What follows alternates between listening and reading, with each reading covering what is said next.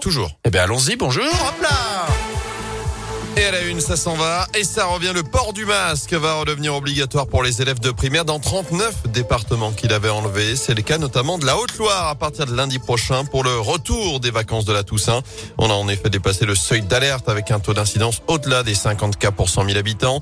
On en est à 80 en Haute-Loire, 45 pour l'instant dans la Loire où aucun changement n'est prévu. Dans l'actu également, son appel de détresse au SAMU n'avait pas été pris au sérieux. Les suites de la mort d'une femme enceinte à saint c'était en 2018. Accusait les services de secours de négligence. Céline Descroix avait fait un arrêt cardiaque alors qu'elle était enceinte de six mois. On apprend aujourd'hui que la juge a prononcé un non-lieu. La famille a dix jours pour faire appel. Mesdames, le bus du cœur vous attend. Place Jean Jaurès à saint L'opération ne vous dit peut-être rien. Il s'agit de la première édition cette année, mais saint la dernière étape donc du bus du cœur. Après plusieurs autres villes en France, ce bus qui vise à sensibiliser aux maladies cardio-cérébrovasculaires chez les femmes fait escale chez nous. Il faut savoir que deux 200 femmes décèdent chaque jour en France d'une de ces maladies.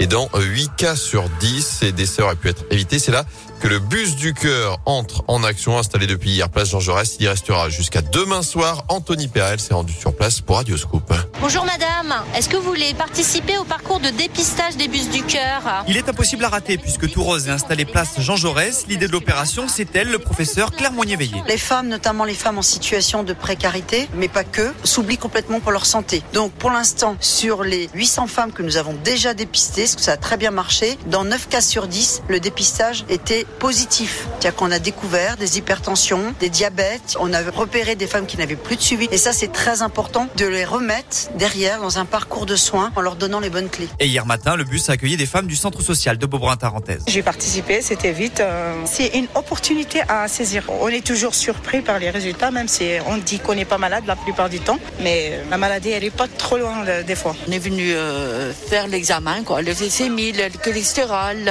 en gynécologie et on a eu les résultats, quoi. C'est un peu euh, triste, quoi. Car souvent, tout n'est pas parfait. Depuis le début de l'opération nationale, dix femmes ont dû être hospitalisées après leur passage par le bus du cœur. Et à noter qu'une conférence exceptionnelle est organisée ce soir à partir de 18h sur ce sujet à l'hôtel de ville de saint du foot, Paris perd la tête. Le PSG tenu en échec de partout hier soir sur le terrain de Leipzig en Ligue des Champions. Les Parisiens qui abandonnent donc la place de leader de leur groupe à deux journées de la fin de cette phase de poule. Et puis on revient sur le tirage au sort de la Coupe de France avec le ah. gros lot pour Blavozy. Les joueurs de Haute-Loire vont défier Rodez, équipe de Ligue 2 au septième tour. Ce sera en fin de semaine prochaine.